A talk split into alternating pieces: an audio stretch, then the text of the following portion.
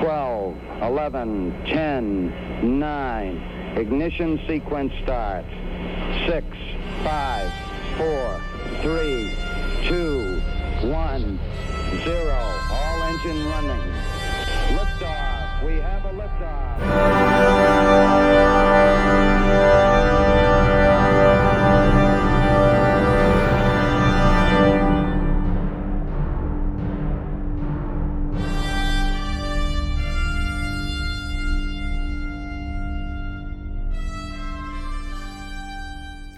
Hallo und herzlich willkommen zur 109. Ausgabe mittlerweile des Countdown Podcast.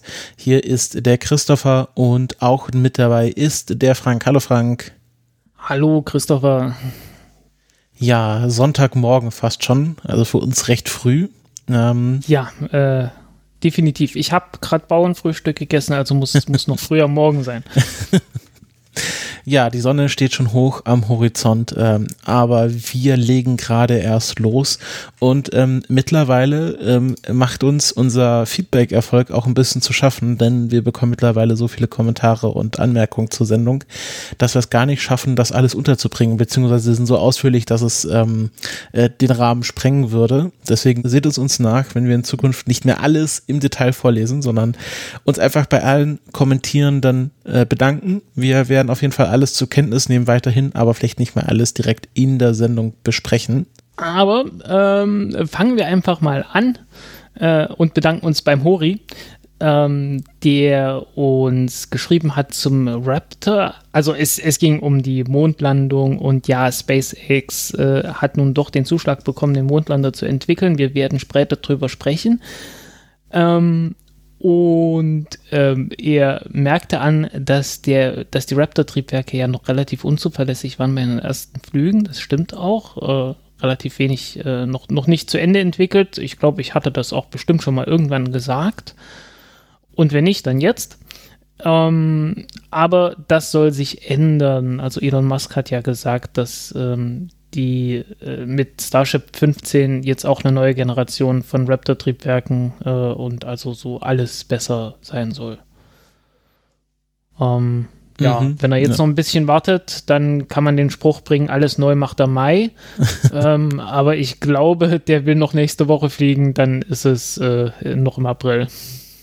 Jetzt, jetzt auch mit nicht explodierenden Triebwerken. Ja, so ungefähr. Ähm, und er hat natürlich auch völlig recht, äh, dass äh, NESA.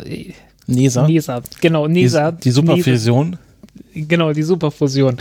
Die NASA- und ESA-Diskussionen, ähm, dass man da mehr Fokus auf die Forschung legen sollte, hast du völlig recht, aber ich bin totaler Raketen-Nerd. Und irgendwie, ich bin, ich bin etwas abgedriftet, das stimmt. das ist uns ja sonst nie passiert. Das ist, das ist uns noch nie passiert. Nein, ach. Ähm, ja, äh, ich glaube, eines der Probleme ist auch, dass äh, relativ wenig größere Missionen einfach fliegen. Ähm, so größere Forschungsmissionen kommen irgendwie nicht mehr. Ähm, da kommen wir ja auch bei den Chinesen so ein bisschen drauf, äh, drauf zurück. Ja, ne, also, hm dadurch, dass die Missionsbudgets immer größer werden und gleichzeitig das NASA-Budget jetzt nicht so viel größer, äh, bleiben halt die Lücken zwischen den, zwischen den großen Raumsonden dann doch irgendwie, werden die dann halt auch immer größer irgendwie. Irgendwie redet man dann am Ende halt über Raketen, was halt gerade spannend ist wegen SpaceX. Ja, ja. Jo. Ja, wir sind ja auch, äh, wir sind ja nicht der Forschungspodcast, also das ist, äh, wir sind äh, Raumfahrt und alles, was im Raum fährt, interessiert uns. Ja, ähm, Forschung interessiert mich durchaus auch, aber wie gesagt, ich habe etwas nachgelassen, das stimmt schon. ähm, in Zukunft, äh, sobald ja, wieder was da ist, da bist du ja richtig drin. Das ist ja not all, not all Forschung. Genau, ähm, ja, äh, ich, ich, ist tatsächlich so. Also, ähm, dadurch, dass ich so viel über Akkus gerade lese, fällt die Raumfahrt ein klein wenig hinten runter. Ähm, ja, ähm, ich habe nur ein Hirn. Tut mir leid. Äh, das ist, ich habe da wirklich begrenzte Brain Cycles, wie das äh, Elon Musk immer sagt. Mm.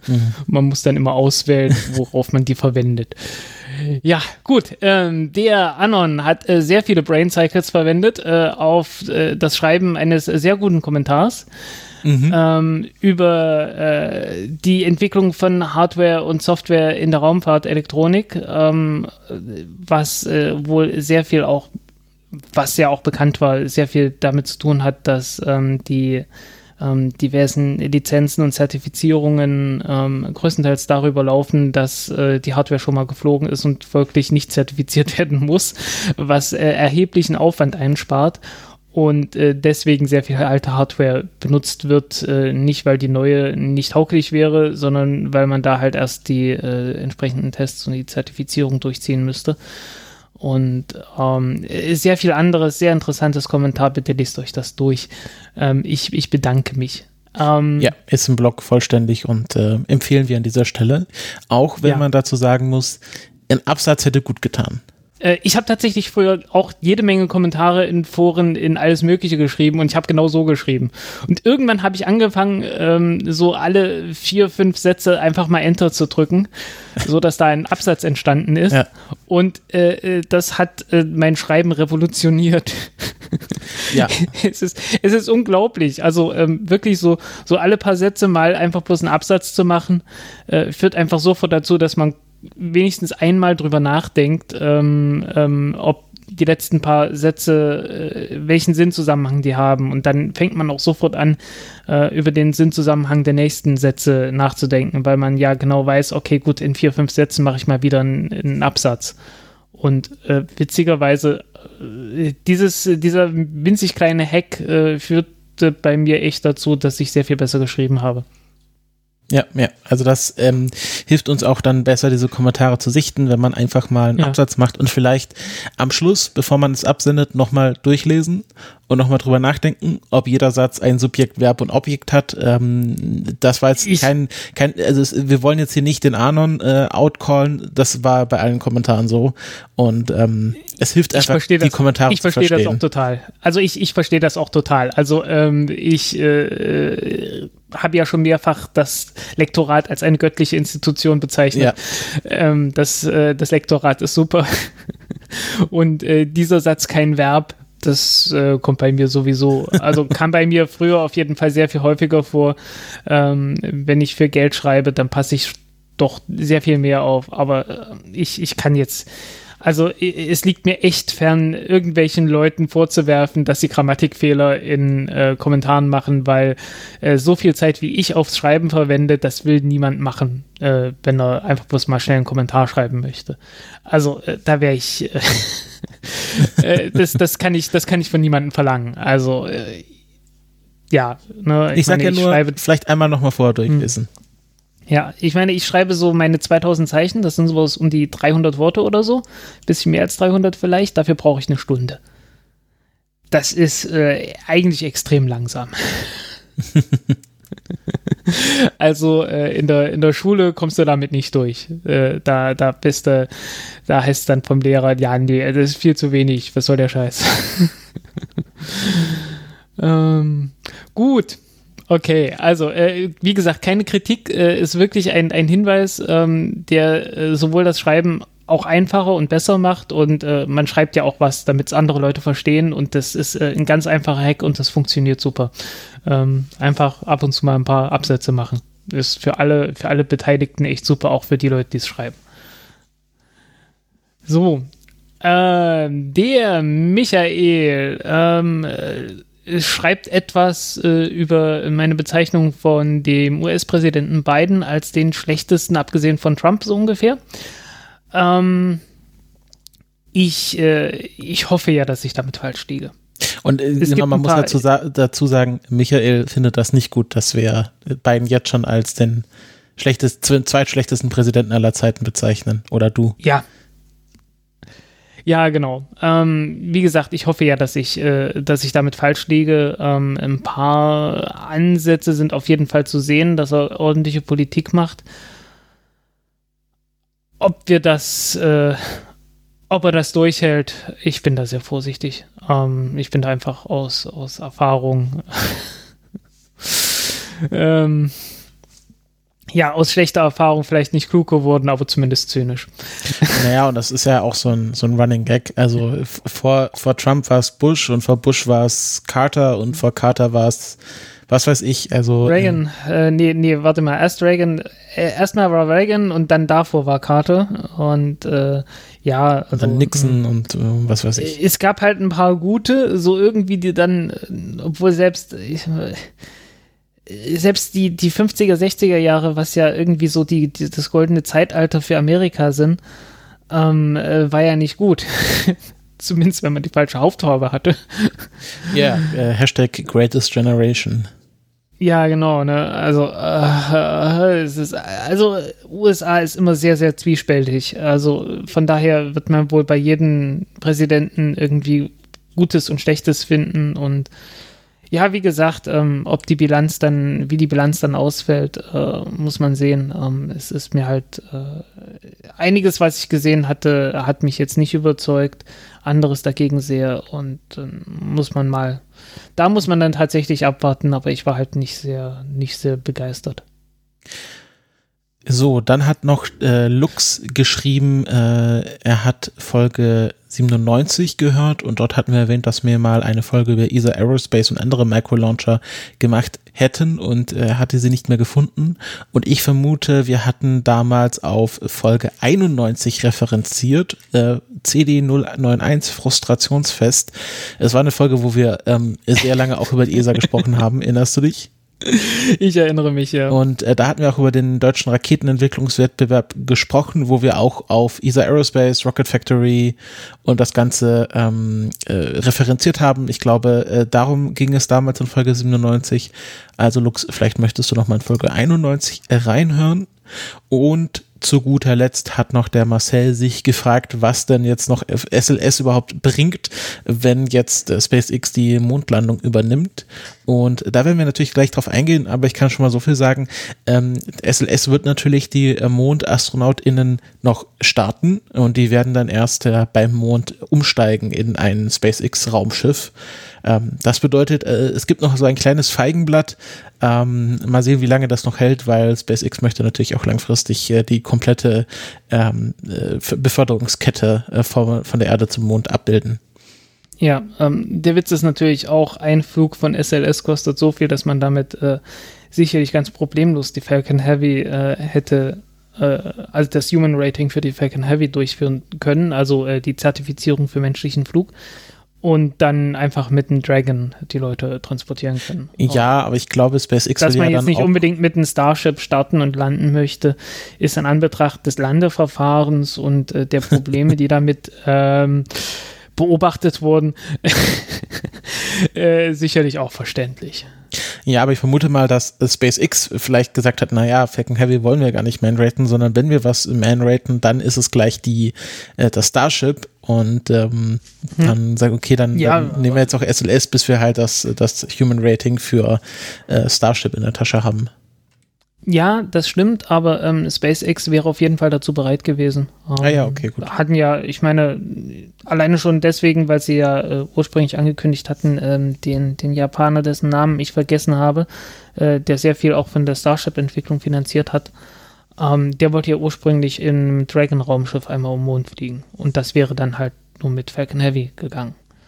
Ähm, also prinzipiell war die Bereitschaft da. Ähm, die Rakete war sicherlich auch nicht, sicherlich auch nicht so gebaut, dass das unmöglich wäre. Ähm, und generell ist ja SpaceX so aufgestellt, naja gut, wenn er uns bezahlt, dann machen wir das. Und äh, es gab ja auch früher diese äh, Red Dragon Mission, ähm, die ja in, in, den Raum gestellt wurde und beworben wurde als Mars-Mission mit einem Dragon-Raumschiff ohne Menschen an Bord, aber halt mit Experimenten, Nutzers so weiter.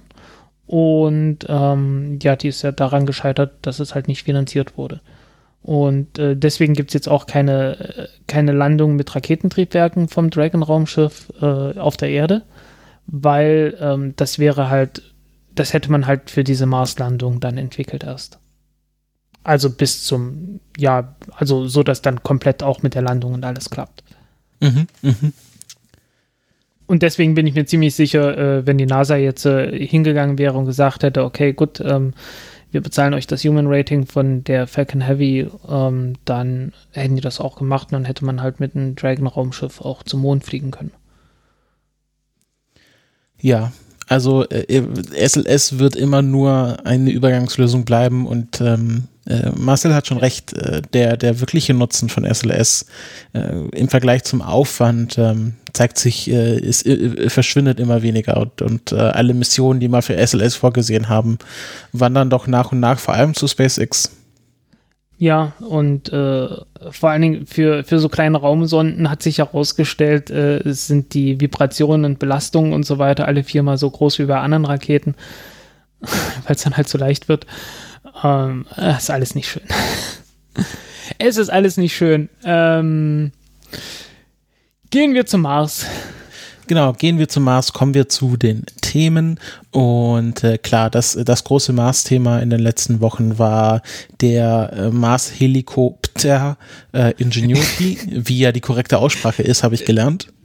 Ja, also ähm, Helikopter ist natürlich falsch. Äh, es ist Helico, die Schraube, und es ist ein Schraubflügler, ne? Und dann kommt das äh, griechische Wort, ich glaube, es ist griechisch, für Flügel dahinter, und das ist Pter.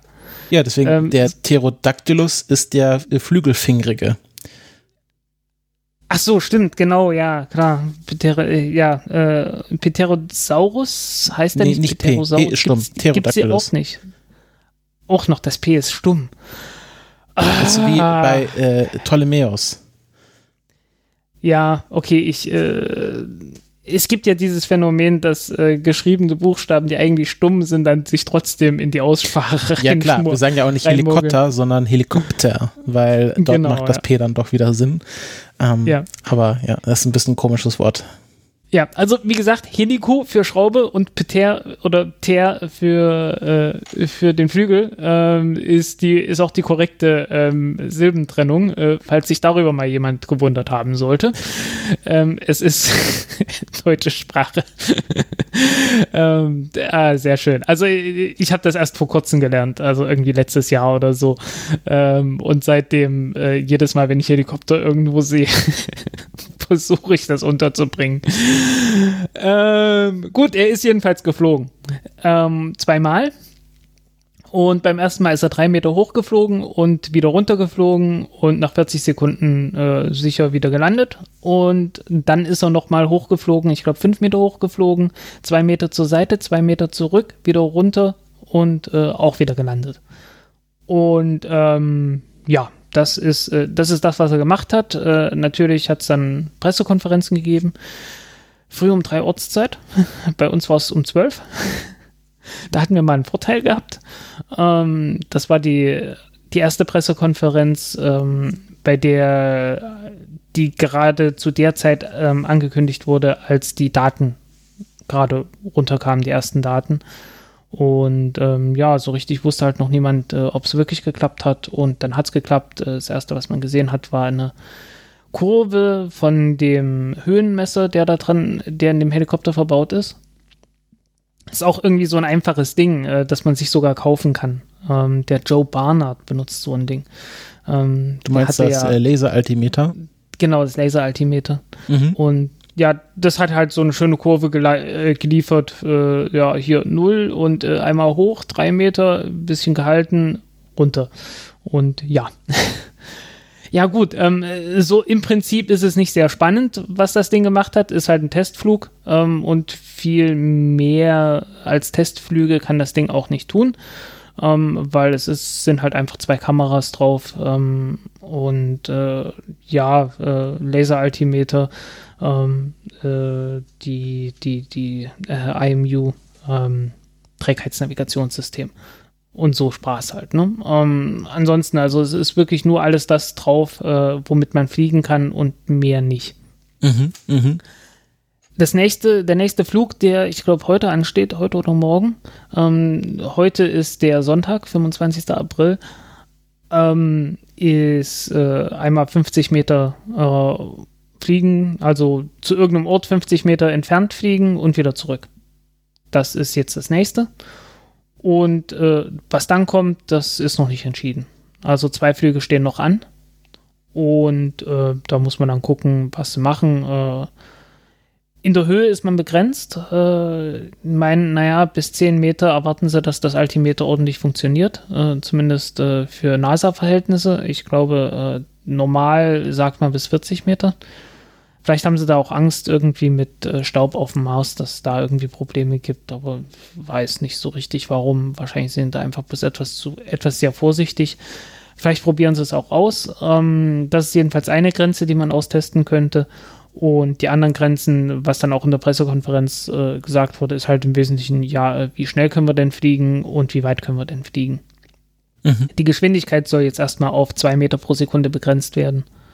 Ähm, und äh, Dauer 90 Sekunden Flug.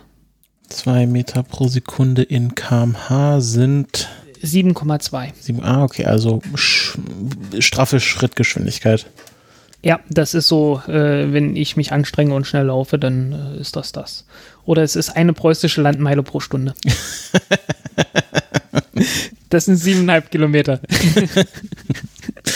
Der Helikopter auf dem Mars fliegt eine preußische Landmeile, eine preußische Marsmeile.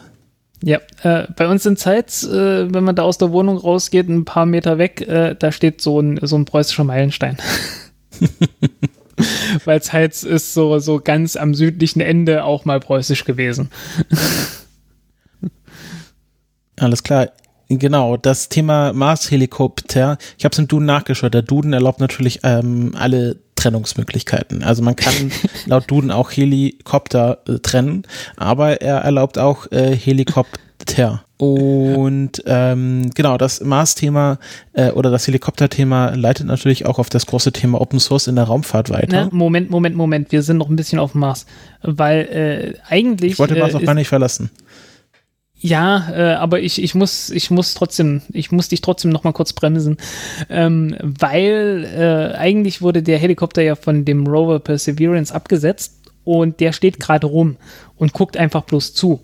Mit anderen Worten, der hat nichts zu tun und das ist perfekt, weil äh, während der nichts zu tun hat, ähm, kann er ja das Experiment Moxie be äh, betreiben. Ähm, Moxie ist das Experiment, mit dem aus Kohlendioxid äh, Sauerstoff hergestellt werden kann und das hat es jetzt zum ersten Mal gemacht. Ähm, Problem an der ganzen Sache ist, das Experiment braucht 300 Watt äh, Strom und der Rover hat äh, von der Radioisotopenbatterie nur 100 Watt zur Verfügung gestellt.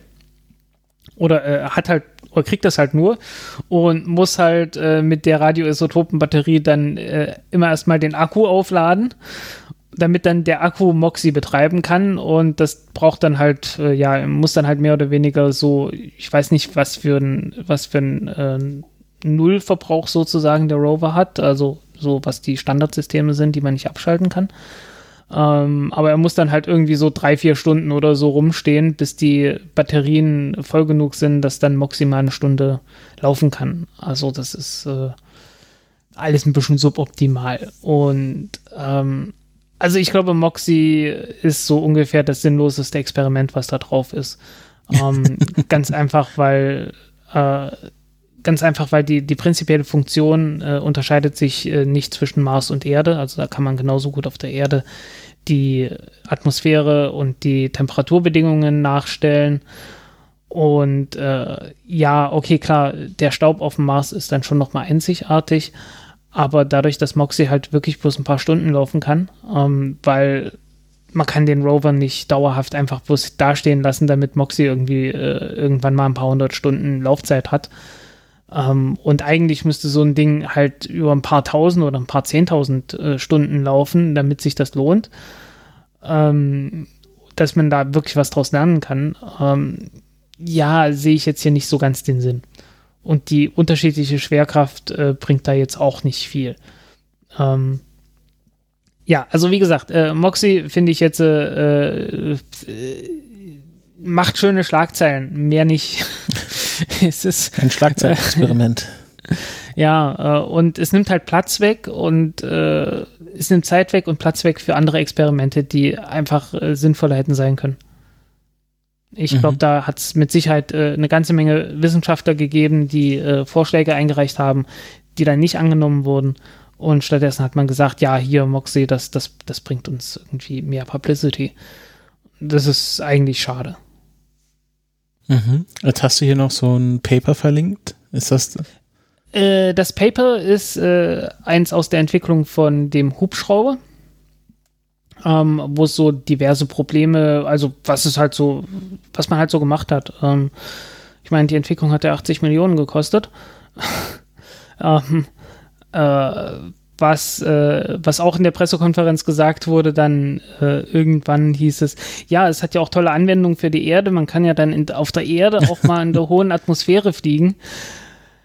Und äh, Leute, warum habt ihr es dann nicht erstmal dafür entwickelt und dann hättet ihr es leichter gehabt, das Ganze für den Mars zu entwickeln, weil äh, die Erdatmosphäre ist doch etwas näher dran als der Mars, würde ich sagen. Und äh, Wetterballons äh, haben ja teilweise Nutzlasten bis, die haben bis zu tonnenweise Nutzlast. Also auf jeden Fall auch 100 auch so Kilo. hoch? Die fliegen, ja, ja, klar. Also so, so 20, 30 Kilometer fliegen die ganz locker. Also die, die müssen ja in die, in die Stratosphäre hoch. Ähm, und äh, ich meine, vergleichbar, der Flug von, der Flug auf dem Mars ist ungefähr vergleichbar mit äh, irgendwas um die 25, 30 Kilometer Höhe oder so. Und äh, so Ballons fliegen bis, bis zu 40 Kilometer, aber so 25 schaffen die ganz locker. Ähm, und äh, ja, äh, man wird jetzt, äh, man kann jetzt nachgucken, wie hoch ist der Luftdruck auf dem Mars, wie hoch ist der Luftdruck äh, auf der Erde in der Höhe von sowieso. Und dann wird man sehen, okay, eigentlich ist es mehr so 40 Kilometer als 30 Kilometer oder 35 anstatt 25 Kilometer, was weiß ich. Ähm, aber der Unterschied ist halt ähm, auf dem Mars, wenn man da einen bestimmten Druck hat, hat man trotzdem mehr Luft. Ähm, das, also Atmosphäre. Ähm, weil die Atmosphäre besteht ja aus Kohlendioxid und Kohlendioxid, wissen wir alle, ist schwer, deutlich schwerer als Luft. Mhm. Und äh, da ist irgendwie so ein, so ein Faktor 1,5 fast dabei. Und außerdem ist es kälter. Und wir wissen auch, kältere Luft, und die ist signifikant kälter, ist auch schwerer als warme Luft. Äh, so funktioniert jeder Heißluftballon. Und äh, dadurch ist es halt auch dichter. Ne? Und äh, ja, dadurch ist halt äh, beim gleichen Druck die Luft einfach dichter auf dem Mars. Mhm, mhm, mhm. Also müsste man sogar noch tiefer, äh, noch tiefer fliegen auf der Erde, um die Ja, Konditionen. Ähm, umgekehrt, umgekehrt ist es aber so, äh, dass wir auf der Erde mehr Gravitation haben.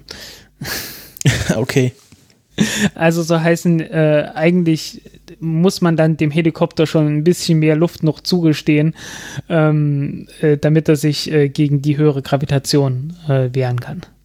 Mhm, mhm, verstehe. Gut, ähm, äh, ja, also es ist auch eine, es ist, ist eine gute Frage, warum sie das nicht ausgetestet haben. Also klar, hätte dann noch mal mehr Geld gekostet. Wahrscheinlich war das einfach nicht da, aber Ich glaube, das hätte eher weniger Geld gekostet, weil dann hätte man ja die so die, Wesen, die wesentlichen Flugeigenschaften halt so Dinge wie ähm, vielleicht war es auch ein Zeitproblem. äh, ich glaube, das ist eher so ein Willensproblem. Ich meine, es, geht- es geht ja um PR letzten Endes. Ähm, weil so viel macht der Helikopter auf dem Mars nun auch wieder nicht.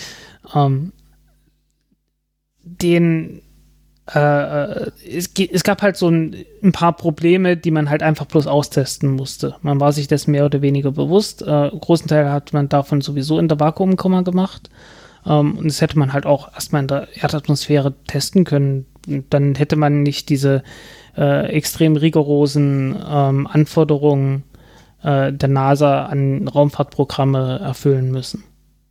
Mhm. Ja, also, dass man einfach das Ganze mit, mit Testflügen halt verifiziert, äh, unter halbwegs realen Bedingungen. Das kann man ja durchaus mit einem Wetterballon oder sowas machen. Ähm, und wie gesagt, wenn man, wenn man jetzt, äh, wenn man jetzt hinterher sagt, ja, das äh, eröffnet völlig neue Möglichkeiten für die Erde, naja, dann hätte man doch damit mal anfangen können. Also äh, es ist halt äh, ein völlig falscher Ansatz, ähm, dann immer zu sagen, ja, die Raumfahrt hat doch so viel für die Erde gebracht. Ähm, anstatt zu sagen, ja, okay, nee, äh, wir, wir haben hier eine Anwendung auf der Erde entwickelt und äh, jetzt benutzen wir die im Weltall. Das ist, äh, wie wir immer wieder sehen, äh, der richtige und der bessere Weg, weil es auch einfach viel billiger ist. Und äh, ein großer Teil von dem Mars-Helikopter ist ja auch tatsächlich ähm, Technik, die auf der Erde entwickelt wurde. Also der Hauptcomputer davon ist ein Snapdragon 801. Äh, das ist ein etwas äh, ältlicher Handy-Computer, Handy-Chip. Ähm, gut, der ist jetzt nicht strahlungsgehärtet, der kann dann auch mal eben abstürzen. Aber äh, es gibt dann irgendwie eine kleine strahlengehärtete Komponente, äh, ich glaube irgendein FPGA oder so, ein FPGA-Chip, der halt äh, überwacht äh, das System, ob das noch ordentlich funktioniert, ob es konsistente Daten liefert. Und wenn das nicht der Fall ist oder wenn es halt nicht mehr läuft, weil es abgestürzt ist, ähm, dann macht das Ding einfach einen automatisierten Reset und innerhalb von einer Zehntelsekunde ist das System wieder online und äh, dann kann der Helikopter äh, weiterfliegen, ohne allzu sehr gestürzt worden zu sein. Mhm. Also, äh, ja, und äh, ich meine, das Altimeter, wie gesagt, das kann man kaufen. Das kann man selber kaufen. Kostet, glaube ich, so ein bisschen mehr als 100 Euro oder so. Ja. Und äh, es gibt dann noch diverse andere Komponenten, die äh, ganz ähnlich entstanden sind. Und äh, jetzt kommen wir äh, zu dem Thema Open Source im Weltall. Genau was äh, von der letzten Folge übrig geblieben ist. Ja, ich finde, das, das spielt ganz gut. Ähm, also da hat äh, der Anon wirklich ähm, einen sehr guten Primer zugeschrieben, weil das Problem, äh, ich fasse das mal ganz kurz zusammen, das Kommentar von Anon, das größte Problem ist einfach die Lizenzierung. Also du ähm, machst Verträge wo drin steht, wir verwenden nur Software, die nach ISO oder DIN oder was weiß ich lizenziert ist. Und äh, das ist halt bei der meisten Open Source Software nicht gegeben. Und die Lizenzierung ist äh, schweineteuer und natürlich sagt man dann ja, bevor wir da so viel Geld raushauen, nehmen wir einfach die ähm, Proprietary Software, ähm, die schon lizenziert ist. Und der Vorteil oder warum das jetzt bei Ingenuity anders gemacht werden konnte, war, dass man quasi gesagt hat, okay, das ist ein Technologiedemonstrator. Hier können wir die Regeln ein bisschen lockern. Und das hat den Entwicklern ähm, die Möglichkeit gegeben, hier ein bisschen zu experimentieren. Also sich zum Beispiel einfach von SparkFun ein Laseraltimeter zu kaufen oder einfach einen Snapdragon äh, als Computer einzubauen. Und äh, genau, hier, es gab einen sehr schönen Artikel auf Hackaday, äh, wo das nochmal zusammengefasst wurde, ähm, wo auch erklärt wurde, dass ähm, die Software, die da drauf läuft, nennt sich F-Prime, die wurde von der NASA entwickelt und ist komplett Open Source auf GitHub verfügbar. Ähm, das ist eigentlich eine, ein Betriebssystem oder eine Software, die für CubeSats und äh, Small, SmallSats und kleinere Raumfahrtobjekte entwickelt wurde, ähm, aber natürlich auch für, ähm, äh, beziehungsweise ist ein, ein Framework, äh, was auch für äh, diesen Helikopter verwendet wird. Und ich glaube, die Bug, äh, Bugs, die sie ja dann noch äh, gefixt haben bei dem Helikopter, äh, weswegen der Flug sich verschoben hatte, hm. sind auch als Merges in diesem GitHub Repository drin. Also das kann man sich nachlesen, was dort gefixt wurde. Ähm, was natürlich extrem spannend ist. Das ist so ein bisschen wie, als damals jemand ähm, den Apollo Flight Computer Code bei GitHub hochgeladen hat und die Leute dann noch Bugfixes äh, ähm, äh, eingereicht haben für den Computer. Erinnerst du dich? Äh, an letzteres nicht. Ja, nee, da haben noch Leute Bugs gefunden, beziehungsweise gesagt, das kann man besser machen und haben dann noch äh, Pull Request an, an den Apollo Flight Computer gestellt. Ähm, Und äh, genau, es, es war ja auch ganz lustig. Es gibt ja jetzt auch eine Badge auf GitHub, äh, wo die man bekommt, wenn man zu einem Repository beigetragen hat, ähm, was dann äh, schlussendlich äh, auf irgendeine Weise für den äh, Helikopter verwendet wurde. Ähm, da waren ganz lustige Tweets ja. von Leuten, die ganz überrascht waren, dass sie dieses Badge jetzt haben, weil sie äh, zu irgendeinem obskuren Library beigetragen haben, was dann dort benutzt wurde. Ähm, und das ist dann also da nochmal schafft Visibility für das Thema Open Source in der Raumfahrt. Ja, ähm, und äh, Open Source in der Raumfahrt gibt es natürlich auch bei den großen Agenturen ähm, ganz offiziell. Und wenn man sich äh, für Projekte interessiert, findet man das bei der NASA auf https code.nasa.gov. Ähm, so, also äh, ganz sleek, Code NASA Gov. Bei der ESA äh, findet man das äh, ganz komfortabel unter www.esa.int äh, www.esa.int äh, slash enabling support slash äh, space engineering technology slash radio frequency systems slash open source software resources for space downstream applications. Ah ja. Ganz komfortabel.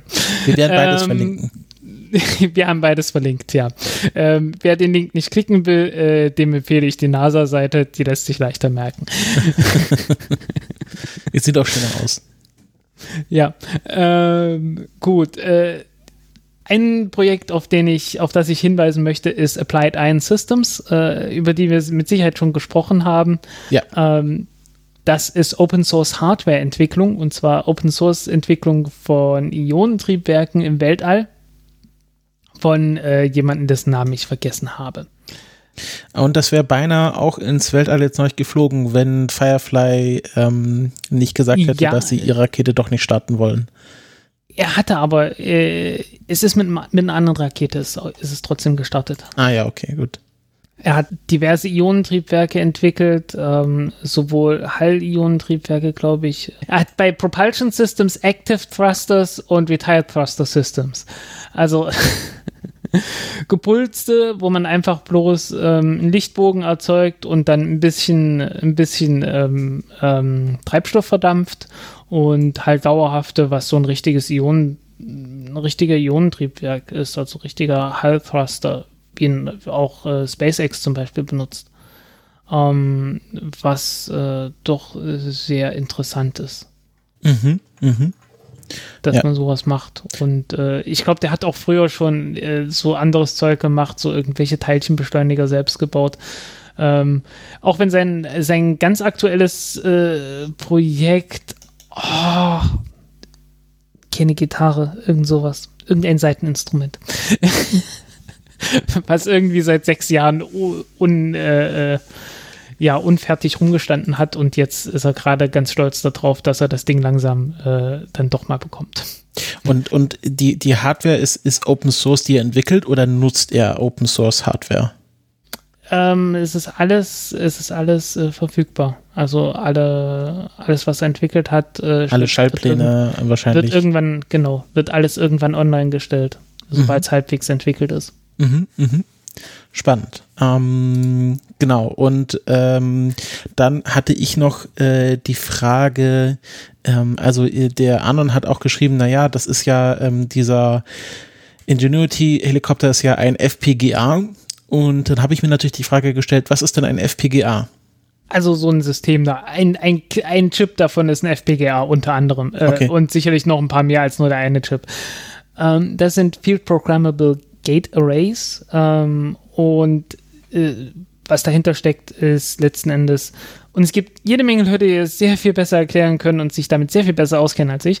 Ähm, was dahinter steckt, ist, dass man normalerweise halt einen Computerchip hat und da baut man dann halt so eine, so eine Schaltlogik rein mit den ganzen Gattern, ne, so no, nur Not und der ganze, der ganze Kram dahinter. Und ähm, die sind so gebaut, äh, dass man selbst bestimmen kann per Software, was für eine Funktion dieses Gatter jeweils haben soll. Und äh, wird dann einfach äh, über den Transistor halt mehr oder weniger festgelegt, okay, was für eine Funktion hat jetzt, hat jetzt dieser Transistor in dieser Schaltung. Und auf die Art und Weise kann man dann per Software ähm, den, das Design des Chips einfach festlegen. Und dann läuft das halt durch die Hardware durch. Ne? Also du, du sagst einfach, äh, du sagst einfach einer Komponente, okay, hier, äh, äh du bist jetzt ein XOR-Gate oder so. Ähm, und dann ist diese Komponente halt wirklich, äh, funktioniert dann wirklich wie ein XOR-Gate, ähm, in dem einfach an irgendeiner Stelle eine bestimmte Spannung angelegt wird. Und ähm, ja, dann hat man halt einen Chip, den man sehr den man wirklich hochspezialisiert auf eine Funktion spezialisieren kann, ohne dass man da großartig viel Software dahinter noch äh, betreiben muss. Und das geht dann teilweise sehr viel schneller, als wenn man äh, irgendeinen Standard 0815-Chip, äh, der halt so universelle Funktionen hat, äh, mit äh, relativ umständlich mit Software ähm, programmieren muss. Mhm, mhm. Und das, das wird hauptsächlich oder das wird auch in der Raumfahrt äh, verwendet, um, um. Das wird, das wird auch teilweise in der Raumfahrt verwendet. Ich glaube, das ist relativ neu, aber. Okay. Und äh, de, der Idee dahinter ist, dass man dort äh, einfacher dann zum Beispiel äh, so Flight Computers umprogrammieren kann, wenn man feststellt, dass es nicht funktioniert. Genau. Ähm, ich habe aber ehrlich gesagt keine Ahnung, wie die Anfälligkeit jetzt für, für Strahlung und so weiter ist bei denen. Ähm, wahrscheinlich kann man damit auch äh, etwas leichter auf um mögliche Schäden ringsrum arbeiten, aber ähm, frag mich nicht. Mhm. Ähm, da bin ich, da bin ich viel zu wenig in der Technik bewandert, als dass ich da wirklich äh, kompetent was zu sagen könnte. Mhm. Aber die Sache ist ja die, warum das jetzt auch für die Open Source wichtig ist oder Open Source ähm, schwierig macht in der Raumfahrt. Ähm, da gibt es äh, relativ wenig ähm, Anbieter für diese FPGAs ähm, und die haben den Markt unter sich ganz gut aufgeteilt und äh, haben dann natürlich auch keinen keinen Druck, ähm, ihre Schnittstellen aufzumachen und dann muss man halt äh, die Herstellersoftware verwenden und kann sich nicht einfach äh, äh auf Open Source Software zurückgreifen bei diesen FPGAs und das macht es natürlich dann schwierig. Hm. Ja, das ist, äh, ist wahrscheinlich so. ich stecke in der Szene nicht so drin. Ja, aber das war jetzt schon mal ein ganz guter Primer für Open Source. Also äh, auf jeden Fall sich mal äh, nasa.github.io slash fprime anschauen wenn man sich das äh, Framework anschauen möchte. Man kann natürlich auch diese komplette ähm, Ingenuity-Software auf einen eigenen Helikopter laden. Also wenn man da modellbaumäßig ähm, interessiert ist. Ich habe gesehen, ähm, die Jeannette, die ist ja auch äh, podcast-technisch unterwegs, die ist ja die Entwicklerin der Podcat und die ist auch begeisterte äh, Modellbauerin. Die hat sich jetzt einen kleinen Perseverance Rover selber gebaut ähm, also wirklich so fernsteuerbar und äh, das alles komplett selber zusammengebaut und äh, programmiert. Ähm, Werde ich auch nochmal verlinken. Ähm, hm. Vielleicht wird sie ja vielleicht in Zukunft auch einen kleinen Ingenuity-Helikopter mit der entsprechenden Software draufsetzen. Kann ich mir gut vorstellen. Und wenn nicht, ähm, würde ich es ihr empfehlen. Ja. Ähm, und äh, der Joe Barnard, äh, der hat halt äh, Sprite entwickelt, was so ein, das ist kein Helikopter, sondern das ist so eine Drohne mit einem äh, Pseudo-Raketentriebwerk. also eigentlich ist das so ein, so ein, so ein Impeller halt. Ähm, also ein, ein, Propeller, der äh, in so einem Ding drin steckt, das wie ein Düsentriebwerk aussieht, ähm, ist halt kein Düsentriebwerk, sondern man hat halt einen Propeller drin. Okay, gut, ein Propellertriebwerk, äh, ein, ein Düsentriebwerk ist letztendlich auch nichts anderes als irgendwie eine Stahlhülle mit einem Propeller drin, wenn man es äh, zu einfach ausdrücken möchte.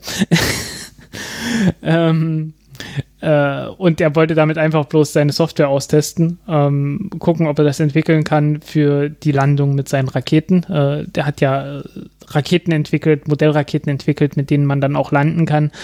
Hat allerdings nur Feststoffraketen, was äh, die Sache etwas ähm, schwierig und unterhaltsam macht. und äh, ja, okay, er hat, er hat halt mit, äh, mit Sprite äh, letztendlich so eine Drohne entwickelt, die dann halt äh, diese Landung schon mal testen kann. Einfach bloß, dass die Hardware funktioniert, die Steuerhardware. Ähm, der hat ja eigene, eigene Steuercomputer für Modellraketen entwickelt. Mhm. Und äh, verkauft die auch. Das ist nicht ganz Open Source, aber es ist halt eine äh, ne, ne ganz ordentliche Entwicklung. Ähm, und er ist jetzt gerade dabei, seine äh, irgendeine also für, es gibt so High-Power-Modellraketen, also wo man dann, wo dann richtig äh, Saft dahinter steckt.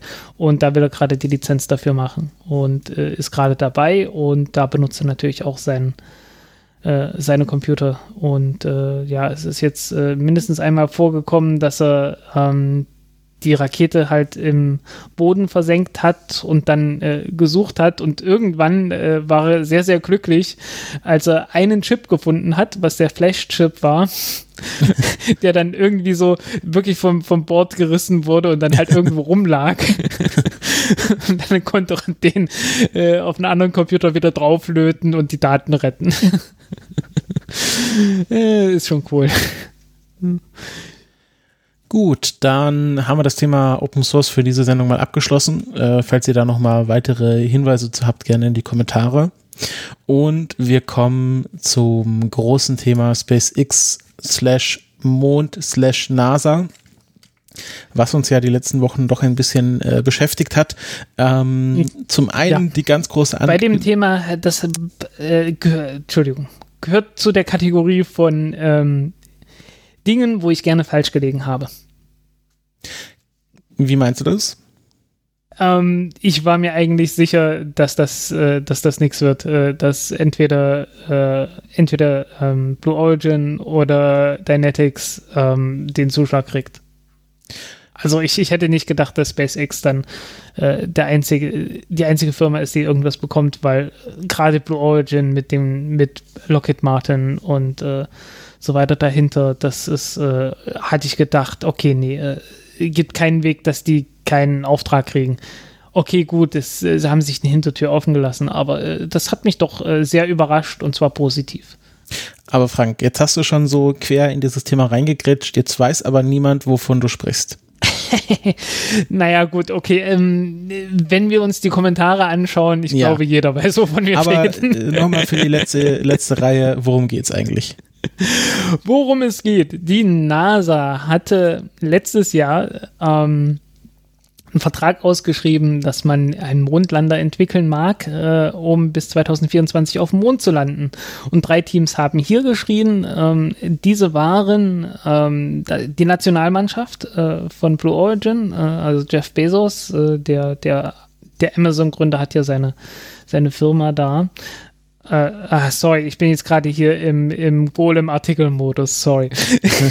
ja, Blue Origin hatte halt äh, diesen Altair-Lander äh, zusammengestückelt ähm, und betrieben von äh, Northrop Grumman, Lockheed Martin, äh, Draper war dabei. Also alte Firmen, alte große Firmen, die teilweise auch schon bei Apollo dabei waren. Uh, und ich hatte gedacht, okay, gut, um die führt echt kein Weg drumrum. Die haben auch uh, in der ersten Runde von dem Wettbewerb 570 Millionen Dollar oder so gekriegt und uh, damit mehr Geld gekriegt als alle anderen zusammen. Deswegen war ich mir total sicher, okay, gut, die kriegen auf jeden Fall jetzt noch mal Geld. Ähm, dann Dynetics, äh, die letzten Endes zur Sierra Nevada Corporation gehören, äh, von denen wir letztes Mal gehört haben, dass sie jetzt äh, die Space-Sparte abspalten wollen äh, und zu Sierra Space machen wollen. Ähm, und äh, ja, die hatten halt den Alpaka-Lander vorgestellt. Und der hat damals die beste Bewertung bekommen. Allerdings war das halt äh, so die vorläufigen Pläne, die damals bewertet wurden. Und äh, jetzt mussten sie halt etwas mehr und etwas detaillierter liefern. Und da hat sich rausgestellt, ähm, der Alpaka-Lander ist zu schwer. Ähm, vorgeschrieben wurde, glaube ich, äh, 9 Tonnen Nutzlast, äh, vorzugsweise 12 Tonnen Nutzlast und äh, die waren im negativen Bereich. Also unterhalb von 9 Tonnen sicherlich. Ähm, ja, und äh, damit äh, hat äh, der Alpaka-Lander der äh, wirklich meine große Sympathie hatte und damals halt auch die beste Bewertung bekommen hatte, jetzt die schlechteste Bewertung bekommen und ist absolut rausgefallen. Und die dritte Variante war natürlich SpaceX. Ähm, ich glaube, der Alpaka hatte, äh, ich glaube, so 200 Millionen oder so gekriegt. Ich mhm. hatte so 200, 300 Millionen Dollar, also deutlich weniger als, äh, als Blue Origin. Und äh, SpaceX wurde mit 120 Millionen oder sowas in der Größenordnung abgespeist oder 130. Und äh, die haben natürlich das, äh, das Starship als möglichen Mondlander vorgestellt. Natürlich in einer modifizierten Version, ähm, ohne Hitzeschutzschild wahrscheinlich. Weil man muss ja bloß auf dem Mond landen, da gibt es keine Atmosphäre. Ähm, da gibt es nichts, das beim Bremsen hilft. Ähm, ja, das waren die. Und jetzt ging es in die zweite Runde. Und äh, für die zweite Runde gab es das Problem, dass die NASA nur ein Viertel des vorgesehenen Budgets hatte. Und äh, ja, wenn man zwei Vorschläge auswählen soll, aber nur ein Viertel des Budgets hat, bleibt äh, de facto nicht genug für auch nur einen Vorschlag übrig. Und ähm, dann hat äh, Kathy Lüders, die dafür zuständig war, das auszusuchen, als oder die Verantwortliche. Direktorin für Human Landing System. Genau. Oder für, um, für ähm, Human Spaceflight in äh, general bei der NASA. Ja. Ja, die hatte dann halt die Aufgabe gehabt, äh, zu entscheiden, ja, was machen wir denn nun? Ähm, es gab in der Endbewertung lagen SpaceX und Blue Origin mehr oder weniger gleich auf. Ähm, was einfach daran lag, äh, bei Blue Origin gab es so ein paar Probleme wie äh, völlige Überlastung der Crew und äh, waren noch, es waren noch zwei, drei andere Dinge. Ähm, äh, das Problem war, genau, das Problem war, dass die, dass die Triebwerkstechnik noch nicht vollständig entwickelt war. Ähm, Gerade bei den oberen Stufen, die dann von Lockheed Martin entwickelt werden sollen und Northrop Grumman, da waren die, die Triebwerke noch nicht zu Ende entwickelt.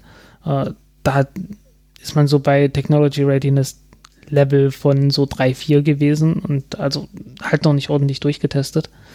Und das ist vom Zeitrahmen her einfach zu knapp, um zu sagen, ja, bis 2024 wären die fertig. Ähm, wobei Zeitrahmen ist ja sowieso eine, so eine Sache gewesen bei dem ganzen Ding.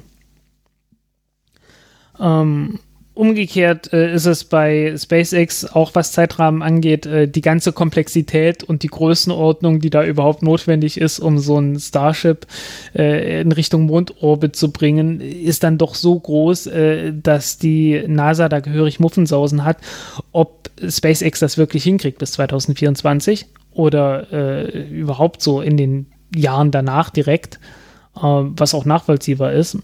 Aber ähm, wie beim Paten hat äh, SpaceX der NASA ein Angebot gemacht, äh, das sie nicht ablehnen konnte.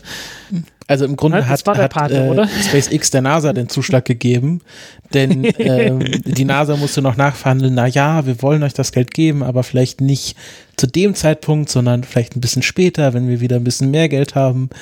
Ähm, Ja, wir sind gerade nicht flüssig, könnt ihr nicht vielleicht? Und dann hat SpaceX gesagt, na gut, machen wir, äh, wir, wir, wir schießen das euch vor und ihr zahlt uns dann zurück, wenn, wenn ihr wieder flüssig seid. ja, genau. Ähm, ich, ich muss kurz gucken, wie viel. Ah, verdammt, ich habe den, ich habe meinen eigenen Artikel nicht. Also verlinkt. ich Ah. äh, habe jetzt äh, bei Spaceflight, äh, Spaceflight Now gesehen, dass äh, SpaceX so ungefähr die Hälfte der Entwicklungskosten selber tragen wird. Äh, weniger als die Hälfte. Also sie wollen mehr als die Hälfte der Entwicklungskosten selbst tragen. Und äh, der, die haben eine, eine absurde Summe genannt, äh, nämlich eine sehr genaue Summe von äh, 2 Milliarden 941 Millionen 394.557 US-Dollar, Die die NASA zahlt oder die sie selber zahlen? äh, die die NASA zahlt. Mhm. Also das ist jetzt weniger als die Hälfte der Kosten, die anfallen werden. Ja, genau. Ja. Äh, den Rest, äh, den Rest äh, bezahlen sie halt selbst. Mhm. Auf die eine oder andere Art und Weise. Also es war weniger ein Zuschlag, dass die NASA das bei SpaceX einkauft, sondern das ist fast schon eine Public-Private Partnership. Ähm, das ist es auch. Also Das ist es auch offiziell Ah, Okay, gewesen gut. und war auch schon von Anfang an so, Ja, okay, gut, so gut, gedacht. Ähm, also äh, die äh, es gab da durchaus auch Verpflichtungen, dass man ein Minimum an, an äh, anderen Geldern eintreiben musste. Aber nicht mehr als die Hälfte. Äh, nee, das nicht. ähm, ja, äh, und SpaceX hat jetzt beim Management auch irgendwie die höchsten, äh, wurde in höchsten Tönen gelobt. Ach, auf einmal. Ja, jetzt auf einmal, ne? Äh, ja, weil es halt auch die einzigen sind, die irgendwie wirklich äh, was vorzuweisen haben, was das angeht. Und äh, wenn man sich äh, alle anderen Firmen so anschaut, ähm, ja, äh, was soll man sagen, ne? Also, ähm, wir leben in einem Zeitalter, in dem viele Leute äh, größere Projekte einfach nicht mehr durchziehen können. Ähm, was äh, naja, Blue Origin ein- kann noch ein nicht mal ihre eigenen Satelliten mit eigenen Raketen starten. Ja, noch nicht mal das, ne? Also ähm, ich, ich bin da, äh, eigentlich muss man sagen, ähm, wenn man 50 Jahre zurückgeht oder ein bisschen mehr als 50 Jahre zurückgeht und äh, den Leuten erzählt, was für Probleme wir heutzutage haben, irgendwie äh, etwas größere Projekte durchzuziehen, äh, würden, die, würden die sehr mit dem Kopf schütteln. es ist äh, wir sind da doch äh, von, den, von den Hochzeiten, die sicherlich auch durch, die, durch die Kriegswirtschaft entstanden sind, doch sehr weit entfernt. Mhm. Ich glaube, ja, die da würden uns man einfach sagen, wieso fangt ihr nicht einfach einen Krieg an? Dann, äh, dann hat sich das. ja. Ja, man hat das ja nach dem Zweiten Weltkrieg äh, einfach noch weiter fortgesetzt, ein Teil davon, von der Art und Weise des Managements.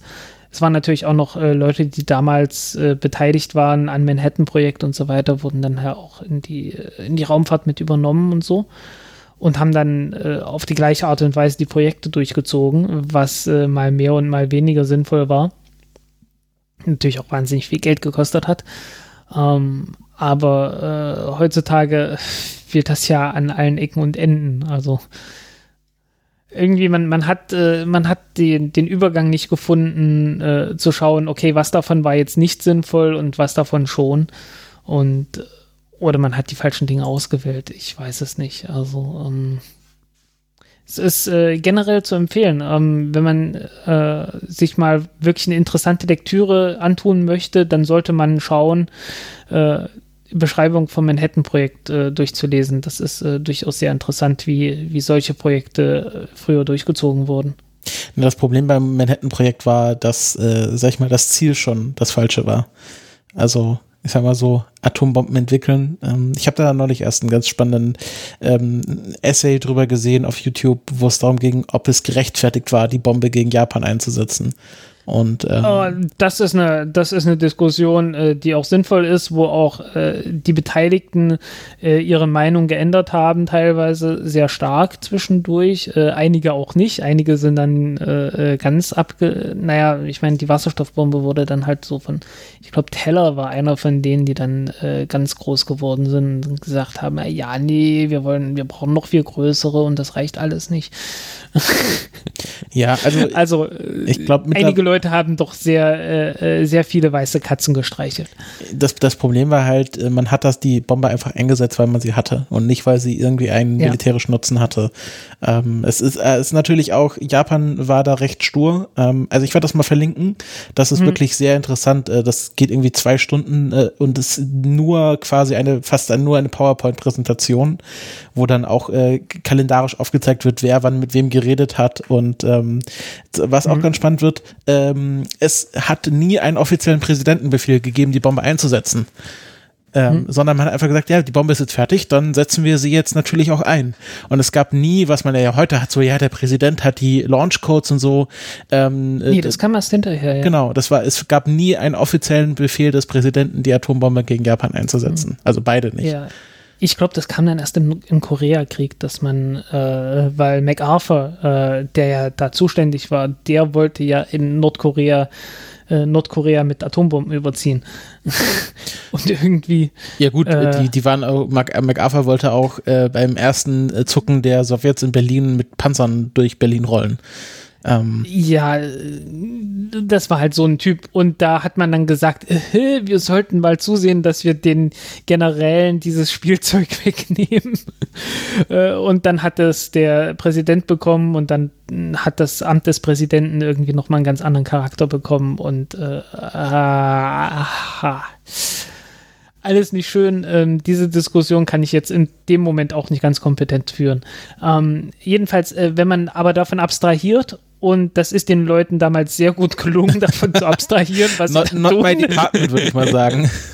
genau, ne? Ähm, äh, wenn man, wie gesagt, wenn man, wenn man das au wirklich ausblendet, äh, muss man sagen, ähm, hat man da doch eine sehr ordentliche Managementkultur hingekriegt ähm, für ein Projekt, wo man gesagt hat, okay, gut, wir wollen dieses Projekt dieses Ziel, das ist unser Ziel und wir müssen das in, in möglichst kurzer Zeit erreichen. Und dafür hat man doch eine sehr gute, äh, ja, also einfach ein, sehr gutes, äh, sehr gute Struktur aufgebaut, um das dann tatsächlich zu erreichen. Nicht unbedingt effizient, ähm, weil man hat halt einfach gesagt, ja, wir probieren alle Methoden, mit denen es geht. Das Problem ist auch, äh, das Geld saß noch ein bisschen lockerer damals. Oder das ja, Problem, was wir jetzt haben. Also es ist einfach ja, gut, ich meine, wenn man, wenn man bei der Treasury oder wie heißt das, äh, die, die Zentralbank der USA anrufen kann und sagen kann, ey Leute, wir brauchen hier irgendwie Material für unsere Magnetspulen, aber, aber Kupfer ist kriegswichtig, aber ihr habt da doch Silber rumliegen bei euch. Können wir das vielleicht mal? eine, eine super Geschichte. Also. Ja, es ist halt, es, es, es wäre wahrscheinlich auch für, für äh, das Anfang der Apollo-Projekt unvorstellbar gewesen, dass man nur ein Viertel des geforderten Budgets bekommt. Ja, das auch. Wenn der Präsident gleichzeitig sagt, in dieser Dekade. Und was ähnliches äh, hat, also nicht ganz, aber es war ja dann auch 2025, mhm. sollte das landen, ist jetzt wahrscheinlich auch vom Tisch. Ähm, das, äh, das ist, wäre damals unvorstellbar gewesen, dass man dann nicht die vollen 100 Prozent äh, des Budgets bekommt. Ja, ähm, was ja auch ein großes Problem bei Commercial Crew war. Ähm, da wurde ja auch mit dem Budget gehadert. Was zu Verzögerungen und damit auch zu Preissteigerungen geführt hat. Also man, man unterschätzt sehr leicht, ähm, was eine Verzögerung von einem Projekt für die Kosten bedeutet. Ähm, deswegen ist ja auch äh, der BER und so weiter so, so extrem teuer geworden. Einfach weil es so lange gebraucht hat. In der ganzen Zeit müssen ja die Leute irgendwie bezahlt werden. Ja. Naja, aber dazu komm, kommen dann noch so entgangene Gewinne und so ganz so Scheiß. Okay, kommen zurück wir mal zurück. Ort. Also SpaceX äh, wird auch nicht äh, die, den ganzen Transport abbilden, das hatten wir schon gesagt, sondern es wird so aussehen, die äh, AstronautInnen, das wird ja noch rauskommen, wer das dann genau ist, werden äh, mit einem Orion-Raumschiff auf einem auf einer SLS-Trägerrakete, da haben wir sie, ähm, in äh, den Orbit geschossen. Ähm, gleichzeitig wird ähm, ein Spaceship äh, oder Starship äh, auch hochgeschossen, mehrfach aufgetankt mit, mit Tankflügen. Ähm, beide fliegen dann getrennt zum Mond und erst dort äh, steigen dann die AstronautInnen in Starship mhm. ein, landen auf dem Mond, machen dort, äh, was sie auch immer machen auf dem Mond, ähm, fliegen zurück, äh, steigen wieder ins Orion-Raumschiff rum und äh, fliegen damit zurück zur Erde. Genau. Und bei nachfolgenden Missionen soll dann nebenbei noch der Lunar Gateway dabei sein ähm, äh, wo dann äh, das, äh, das Orion-Raumschiff am Gateway äh, andockt und äh, das Starship auch am Gateway andockt oder besser gesagt, der Gateway dockt am, am Starship an. am Starship an, ja, äh, weil einfach so, so von Größenordnungen her, ne? es, ist, es ist alles ein bisschen absurd, äh, wie man ja leicht merkt. Ähm, ja, äh, die NASA hat es übrigens ganz positiv bewertet, dass, die, dass das Auftanken im Erdorbit äh, gemacht wird und nicht im Mondorbit, wie das äh, bei, äh, bei der Netex gewesen wäre. Oder ähm, äh, auch beim Altair-Lander hätte man ja im Mondorbit erst äh, alles zusammenfügen müssen. Und das fällt halt komplett weg. Mhm. Das fällt hier weg. Äh, das äh, Starship fliegt halt zum Mond und dann landet das und dann äh, wird der Rest auch noch so gemacht. Ähm, ja. Ja, und äh, das Ganze muss jetzt halt funktionieren. Ähm, und SpaceX hat halt ordentlich vorgelegt, äh, hat eine hohe Frequenz an, an Prototypen gebaut plant davon eine ganze Menge irgendwie explodieren zu lassen bei gescheiterten Tests oder zumindest plant das mit ein. Ähm, und das wird wohl auch passieren, mehr oder weniger. Muss man jetzt schauen, ob die Verbesserungen bei der nächsten Generation vom Starship äh, gut genug sind, dass jetzt die Landungen funktionieren, weil die müssen funktionieren, damit man die Tankflüge äh, wirtschaftlich machen kann das ist so das, das Wichtigste, weil ansonsten könnte man ja sagen, ja gut, wenn das Starship von alleine da hochfliegen könnte zum Mond, dann ist es, dann kommt es ja gar nicht auf die Landung drauf an. Na, das ganze Landemanöver ist ja im Wesentlichen deswegen so kompliziert, weil, weil man ja äh, kurz davor erst umschwenken muss ähm, und die ganze Dynamik sehr schwierig ist. Ähm, die Landung auf dem Mond wird wohl etwas einfacher. Auf der anderen Seite wird man die Landung auf dem Mond mit anderen Triebwerken machen, weil die Triebwerke müssen ganz oben am Starship angebracht werden ähm, weil man ansonsten einen riesengroßen Krater äh, erstmal erzeugt mit den eigenen Triebwerken bei der Landung. Mhm.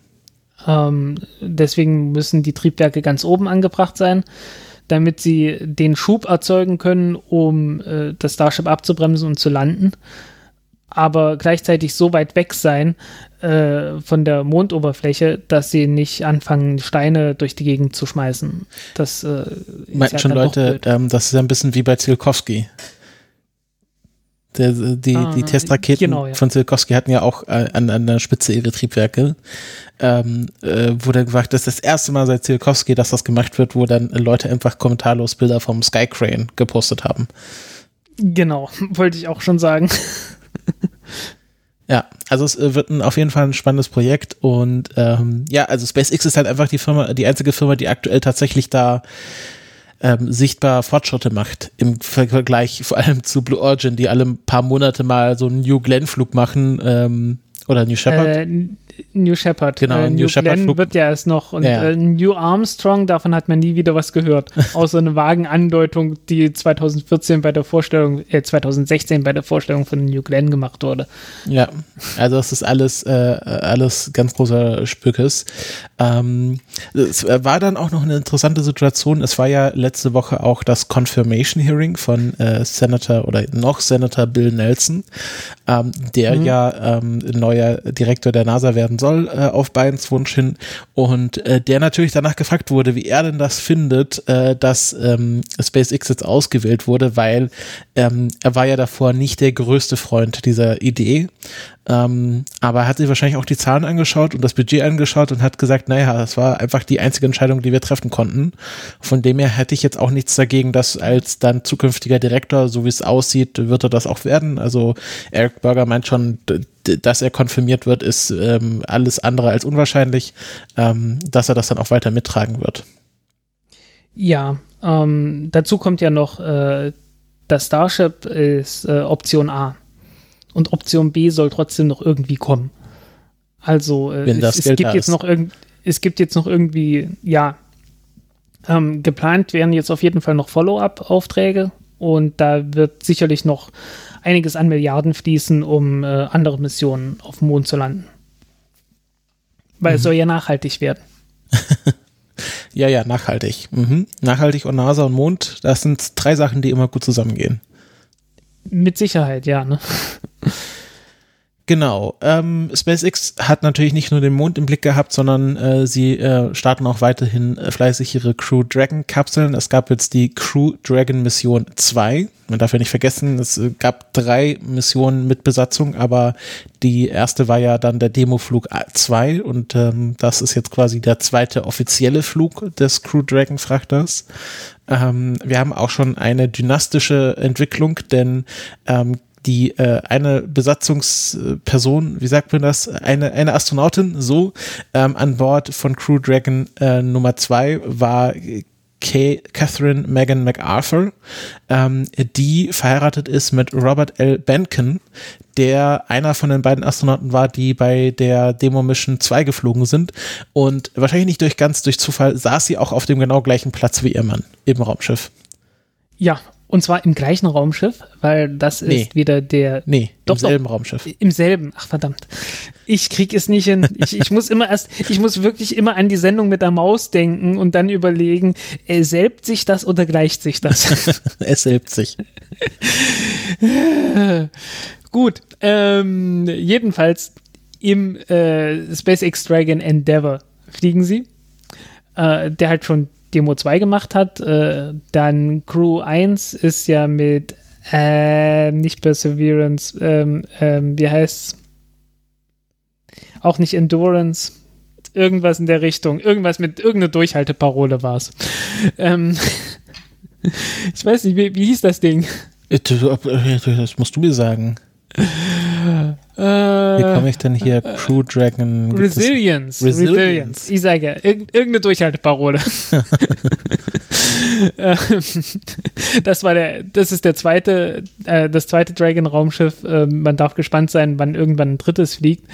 Ähm, und äh, interessant ist vor allen Dingen, in den letzten elf Monaten sind diese drei geflogen was äh, eine sehr durchschnittliche, äh, eigentlich eine sehr durchschnittliche Startfrequenz ist, aber immerhin, also man hat hier keinen, keinen langsamen Anlauf gebraucht, sondern man ist sofort voll eingestiegen, ähm, halt mit so trotz, äh, trotz aller äh, so. bissigen Kommentare von Ragosin, der gesagt hat, naja, mal sehen, ob dieses Trampolin denn funktioniert.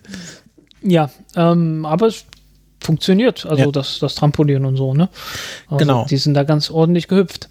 Äh, auch an Bord war jemand von der ESA, nämlich äh, Thomas Pesquet, ähm, französischer ähm, Astronaut oder Raumfahrer oder wie man es im Französischen auch nennen mag. Ähm, es war sein zweiter Raumflug und äh, spannender Fun Fact, äh, Backup-Crew für Thomas Pesquet war Matthias Maurer. Ja, ähm, ich hätte beinahe den Fehler gemacht, das in die Meldung zu schreiben, weil irgendjemand anderes hat den Fehler gemacht und ich hätte dann einfach bloß dort abgeschrieben. Ähm, ja, äh, wichtige Empfehlung, wenn irgendjemand Journalist werden möchte und äh, irgendwie Meldungen schreiben, wenn es irgendwie geht, einfach mehr Zeit haben. mehr Zeit ist sehr hilfreich, dann findet man die ganz dummen Fehler. Ja. Genau. Ähm, also sind geflogen, alles gut. Ähm, man musste vorher noch den anderen Crew Dragon umparken, damit äh, genügend Platz ist. War auch ganz lustig. Ähm, war schon vor, vor längerer Zeit, haben wir nicht drüber berichtet, weil war jetzt nichts Aufregendes passiert. Sie sind einfach einmal um die ISS rumgeflogen und haben umgeparkt. Ähm, genau. Ich habe noch nicht so ganz verstanden, warum also warum hätte dieses Crew Dragon nicht einfach ein Dem-Modul, was noch frei war, eindocken können? Oder war das in einer schlechten Position? Frag mich nicht, ich habe okay. keine Ahnung. Einfach. Ähm, weiß, ich, äh, weiß ich tatsächlich nicht. Ähm, jedenfalls ein Problem, das man jetzt hat, ist, äh, der Platzmangel äh, bleibt bestehen. Und äh, es ist kein Platz für äh, den Testflug vom CST Starliner, äh, vom CST 100 Starliner der angeblich äh, im Mai schon bereitstünde für den nächsten Testflug, aber äh, muss halt zur ISS fliegen, dort andocken und bleibt dann eine kurze Zeit und fliegt wieder zurück zur Erde als Demo-Mission. Das ist so ohne geplant. Besatzung. Ohne Besatzung. Aber braucht natürlich irgendwo einen Platz zum Andocken und es ist gerade keiner frei. Und es wird erst im August, glaube ich, wieder einer frei und dann äh, ist mal wieder ein Flugfenster frei, äh, um diesen Testflug durchzuführen. Und ähm, ja, äh, vorher wird Boeing nicht fliegen können. Ja, gut, ähm, das ist nicht ganz, also da sind sie auch ein bisschen selber dran schuld. Hätten sie mal am Anfang alles richtig gemacht, wären sie schon längst geflogen. Ja, das ist die Sache mit der Software. ähm, die sie ja, was ja nicht das erste Problem war.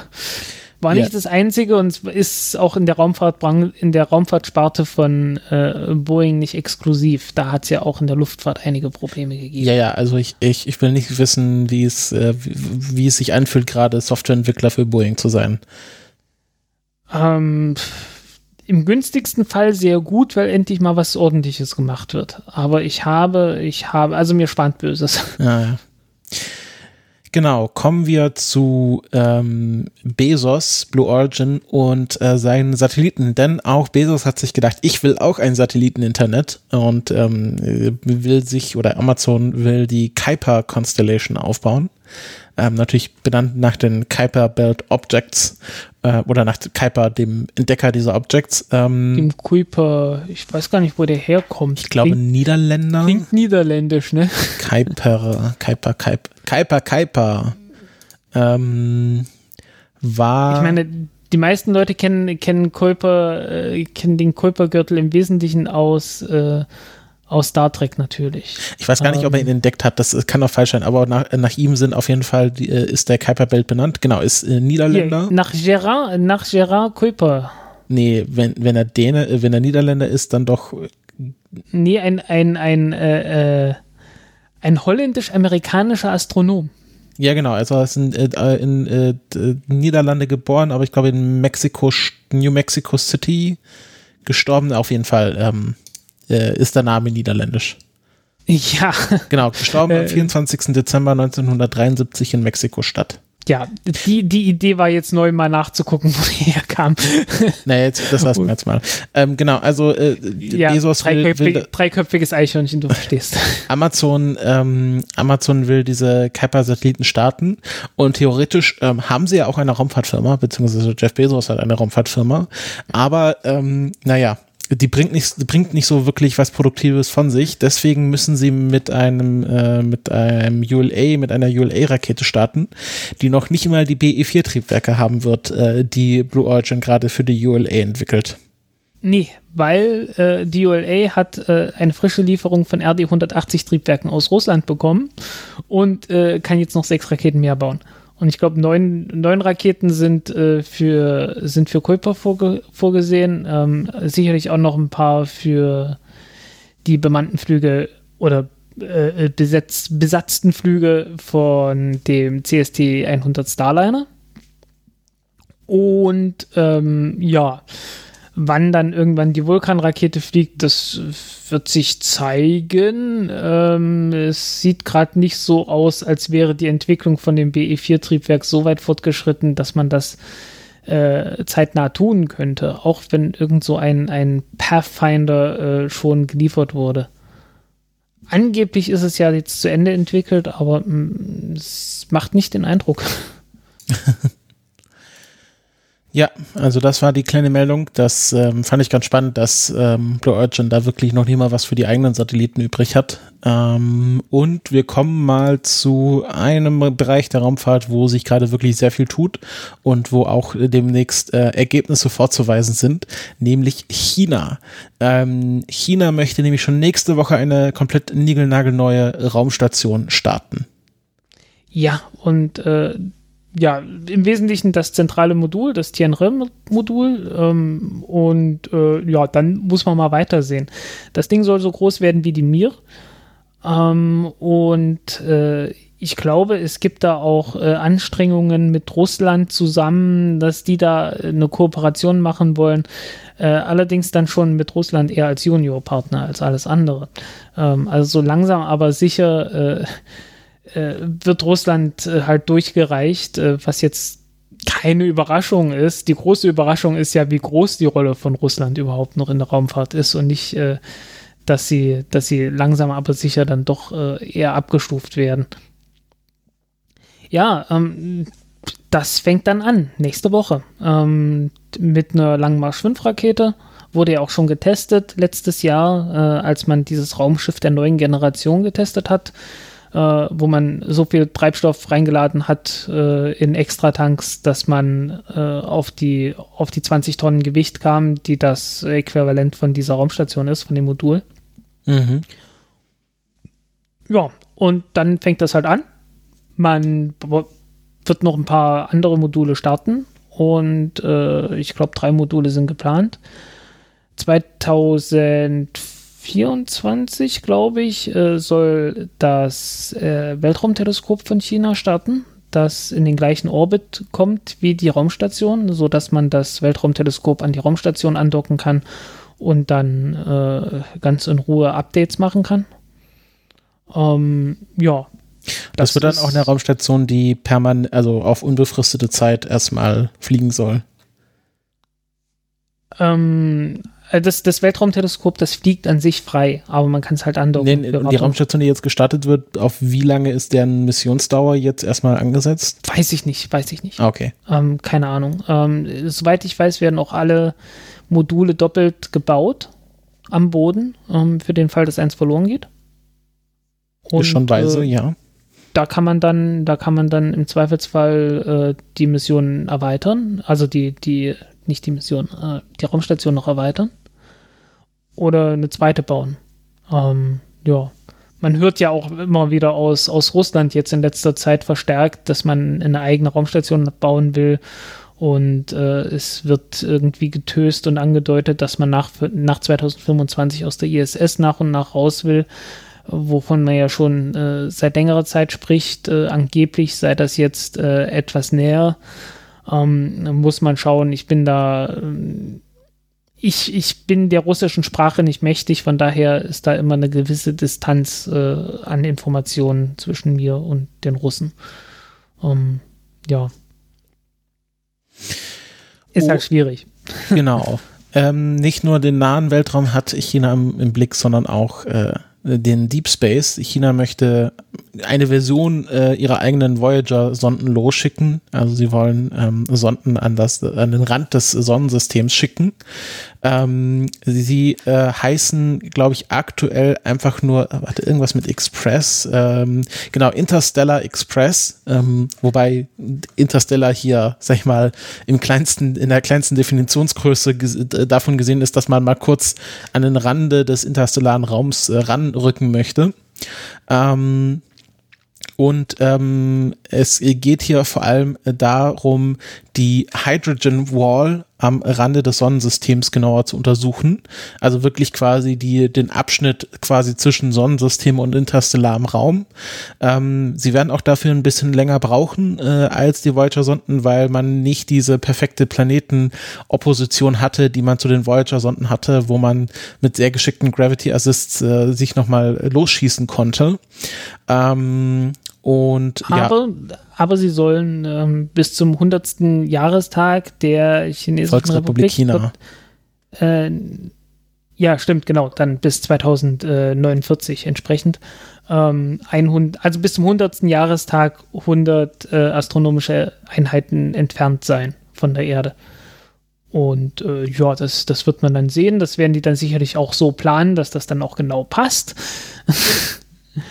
und äh, ja, äh, wollen halt äh, den, den Raum dort untersuchen. Ähm, das ist so der Bereich, wo der Sonnenwind äh, so dünn ist, dass er das interstellare Medium nicht mehr komplett äh, wegblasen kann. Also irgendwann gibt es dann so einen so Punkt, an dem, an dem die die, die Kraft dafür zu schwach wird. Und dadurch bildet sich so eine Art Blase aus. Mhm, ja. Und ähm, ich, was ich tatsächlich spann am spannendsten war, fand, war, dass eine dritte, Inter, äh, eine dritte Deep Space Mission geplant war, war oder geplant ist, die ähm, orthogonal zur Ekliptik starten soll ähm, oder dann fliegen soll. Also quasi auch äh, das äh, eine Fluchtgeschwindigkeit, was die, was das, die dritte Fluchtgeschwindigkeit oder? Ähm, ja, dritte kosmische Geschwindigkeit, ne? Die, die, so dass man aus dem Sonnensystem rauskommt. Genau, aber quasi nicht ähm, auf der Ekliptik, sondern horizont, äh, äh, orthogonal dazu, also re rechtwinklig, ähm, was ich ganz spannend finde, weil man natürlich dann nochmal ganz andere Sachen beobachten kann, die man auf der Ekliptik natürlich nicht sehen kann. Ähm, und äh, ja, das alles ähm, fügt sich so ein bisschen ein in den äh, 14. Fünfjahresplan, der äh, vor kurzem verabschiedet wurde, der auch die, ähm, die Raumfahrt natürlich betrifft, weil Fünfjahresplan betrifft per Definition alles, Planwirtschaft halt. Ähm, geht von 2021 bis 2026. Ähm, dort, dort drin enthalten ist auch die vierte Phase der chinesischen Monderforschung, ähm, die auch äh, Pläne für eine internationale lunare äh, Forschungsstation enthalten soll. Ähm, also die Chinesen ähm, kleckern nicht, sie klotzen, sondern äh, sie wollen gleich alle, alle Felder abdecken, die es so bei der Raumfahrt gibt. Ja, ähm, für Leute, die sich fragen, was zur Hölle ist die Ekliptik? Die Ekliptik ist die Ebene, in der sich die Planeten bewegen im, im Sonnensystem. Weil so im Sonnensystem, dadurch, dass das Sonnensystem entstanden ist und jedes Mal, wenn ein Sonnensystem entsteht, dann, dann hat man, dann rotiert irgendwas und am Ende fängt's, äh, ist die, die Rotation äh, äh, immer in einer Ebene und dadurch äh, bildet sich halt so eine Art Scheibe aus. Und in dieser Scheibe entstehen dann die Planeten und dadurch hat man dann im Resultat, äh, dass man halt Planeten hat, die sich alle ungefähr in einer Ebene befinden. Einziger Ausreißer ist, ist hier Pluto. Ein bisschen, ja, ein bisschen schief ist er, aber ist halt auch weit draußen. Ja. Und äh, wir wissen ja, der Pluto ist gar nicht ein Planet. Also von daher. Ein Planetoid. ähm, genau. Und es gibt ja auch noch eine Ekliptik auf galaktischer Ebene. Ja, die gibt es natürlich auch. Ähm, äh, das gilt halt für alles, was in irgendeiner Weise schwer ist und sich zusammenballt. Ähm, irgendwann äh, mittelt sich halt, mittelt sich halt das, das Drehmoment der einzelnen Teile aus, einfach dadurch, dass sie kollidieren. Ja, und ähm, das mittelt sich dann halt so aus, dass dann alle ungefähr das gleiche Drehmoment haben. Und das heißt, äh, dass auch die Vektoren des Drehmoments, weil Drehmoment ist äh, immer bezogen auf eine bestimmte Richtung, ähm, dass die sich dann halt immer mehr annähern. Und ja, dann dreht sich halt alles irgendwann äh, im gleichen Richtungssinn, in der gleichen Ebene um äh, das Gravitationszentrum. Und äh, das hast du natürlich in sonst das hast du natürlich in einem Sonnensystem genauso äh, wie in einer Galaxie. Mhm. Galaxis ist ja auch irgendwie eine Scheibe, ne? Ja, ja. Genau, das fand ich noch recht spannend. Und jetzt hast du noch aufgeschrieben, China plant auch ihre eigene Megasatellitenkonstellation. Ja, mit 13.000 Satelliten, äh, viel mehr weiß ich nicht. ich wollte es bloß mal gesagt haben. Ähm, sie tun es, ähm, klar, äh, irgendwie jeder will jetzt irgendwas haben. Ähm, in der Richtung von, von großen Satellitenkonstellationen, einfach wegen der viel geringeren Latenz äh, auf kurze Entfernungen von der Erdoberfläche. Und äh, ja, das kommt dann halt auch noch mit dazu. Ähm, SpaceX hat derweil übrigens angekündigt, dass die Starlink-Satelliten etwas abgesenkt werden sollen ähm, nicht mehr Richtung 600 Kilometer Höhe, sondern zwischen, ich glaube, 550 und 570, nee, 540 und 570 Kilometern Höhe. Ähm, das heißt, sie sind näher an der Erde und stürzen etwas schneller ab, wenn sie defekt sind. Ja, okay. Äh, ändert das auch was Und- an der Reflexion? Und ein bisschen und, und ein bisschen mehr, ein bisschen mehr Leistung einfach dadurch, dass die Entfernungen kürzer sind. Und Ping kürzer, wahrscheinlich auch. Ja, Ping auch, aber ähm, ich sage mal, ähm, die Signalstärke hängt ja immer vom Quadrat der Entfernung ab und äh, damit auch die Bandbreite. Ähm, und das ist, glaube ich, wichtiger. Weil der Ping ist ja auch so schon ziemlich gut. Ähm, gut. Und zu allerletzt, ähm, der chinesische Mars Rover hat einen Namen. Er heißt Churong und äh, das ist eine Mondgott, äh, die, die, äh, Eine antike Feuergottheit. Die Feuergottheit, genau, so. So, ähm, Feuergott. Ähm, in dem chinesischen Pantheon. Huh. Es gibt kein Pantheon so richtig. Ich frage mich nicht. Ähm, der chinesischen Mythologie einfach. Da, muss ich, da muss ich mich etwas mehr mit der Mythologie in China auseinandersetzen, um genau zu sagen, woher das jetzt kommt. Ähm, jedenfalls etwas passender äh, zum Mars, als äh, den chinesischen Namen des Mars zu benutzen, was dann einfach bloß irgendwie der Feuerstern wäre. Ähm, weil der Mars an sich ist ja Kriegsgott und dann irgendwie das Ganze mit einer Gottheit zu bezeichnen, ist, glaube ich, ähm, zumindest äh, kompatibler zum Westen. Und wahrscheinlich ging es auch darum. Mhm, mhm. Wann soll der starten und landen? Ähm, na, gestartet ist er ja schon lange, ist im Mars-Orbit und soll irgendwann abgekoppelt werden und dann Mitte Mai landen. Ähm, als Landebereich vorgesehen ist äh, Utopia Planeta.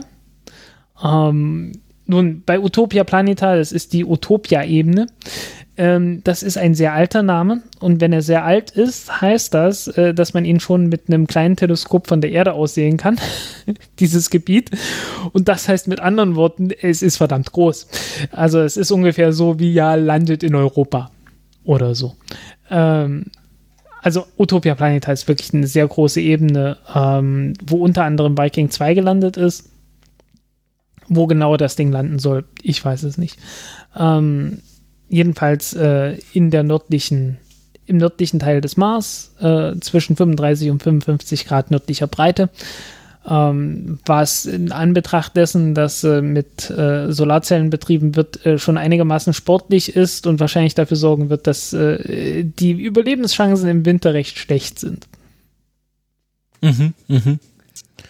Aber darum geht es auch, glaube ich, gar nicht. Es geht erstmal darum zu demonstrieren, dass es funktioniert. Und äh, hat noch ein bisschen, bisschen äh, wissenschaftliche Instrumente mitgenommen. Ähm, ja, halt, äh, wir hatten es, glaube ich, schon mal ausführlich gemacht. Äh, es ist eine Kamera dabei, es sind, die, es sind diverse Spektrometer dabei, es ist ein Bodenradar dabei. Ähm, ja, die halt so die, die Grundausstattung, die ein, ein Mars Rover so haben sollte. Und äh, wenn ihr mich fragt, äh, man sollte die Dinger einfach mal in Serie bauen. Aber dich fragt ja eher niemand. Mich fragt ja niemand, ja. Ähm, einfach mal irgendwie so serienweise ein, ein paar Mars Rover bauen, die dann an allen möglichen Ecken abgesetzt werden können, damit man diesen Planeten mal etwas genauer kennenlernen kann. Ja. Ähm, Uto Ja. Utopia Planatia, ist das nicht auch die Werft der Enterprise? Genau, das wollte ich auch noch sagen, äh, ist natürlich auch bekannt. genau deswegen äh, höchstwahrscheinlich inspiriert dadurch, dass Viking 2 dort gelandet ist. Ähm, ne, niemand kennt irgendwas vom Mars, aber wenn Viking 2 dort gelandet ist, naja, dann muss es ja wichtig sein. Gut, ähm, ihr merkt, unsere Folgen werden kürzer. Wir sind nämlich jetzt schon am Ende der Themen. Äh, das liegt nicht an unserem Willen, längere Folgen zu produzieren, sondern einfach an dem Willen ähm, der Raumfahrt, äh, interessante Themen zu produzieren. Ähm, aber ich hoffe, äh, ihr konntet trotzdem äh, euren Nutzen aus dieser Sendung ziehen. Äh, wie gesagt, gerne Kommentare. Ihr könnt auch gerne uns mal wieder Rezensionen auf iTunes schreiben. Da gab es auch lange nichts mehr. Ähm, also falls ihr Hm. mal keinen Kommentar abgeben wollt und uns nur sagen wollt, wie geil ihr uns findet, dann macht das doch bitte für alle sichtbar auf iTunes. Und ähm, ja, ansonsten wünsche ich euch eine schöne Zeit. Ähm, Hm. Habt viel Ähm, Spaß Moment. Moment, und Frank hat noch einen Moment. Kommentar zum Abschluss. Äh, ja, und zwar, äh, mir ist aufgefallen, dass ich auf Twitter ähm, jetzt die Möglichkeit habe, diese, diese, äh, äh wie heißt das Ding gleich nochmal? Spaces. Die Spaces äh, einzuführen. So heißen, theoretisch könnte man sich sogar mal live unterhalten. Ähm, ich habe es noch nicht ausprobiert, ich weiß nicht, wie es funktioniert. Ähm, das äh, äh, wird irgendwann folgen. Genau. Ähm, meldet euch einfach mal auf Twitter, insofern ihr auf Twitter seid. Ähm, äh, so wie ich das verstanden habe, kann äh, jeder auf jeden Fall zuhören, der mir auf Twitter folgt. Ich glaube, es kann auch jeder ähm, teilnehmen. Äh, das und einzige, ich, kann, ich, kann, ich kann aussuchen, wer sprechen darf und wer nicht. Genau, das Einzige, was noch nicht alle können, ist quasi einen neuen Raum erstellen. Und ich glaube, es geht auch nur, wenn man eine der Apps, also iOS oder Android, verwendet, noch nicht über den Browser. Ja. Okay. Ähm, ja, sprecht mich mal auf Twitter an. Genau, sprecht den Frank mal auf Twitter an, der beißt auch nicht, äh, also nicht immer. Ähm, und äh, ja. Nicht immer, äh, ja. Essen muss ich, da muss ich auch beißen. Dann ähm, ist diese Folge am Ende. Ich hatte schon meinen Abschlussteil gesagt. Frank, dir erliegt jetzt hier das letzte Wort. Ja, dann sage ich, man hört sich. Tschüss.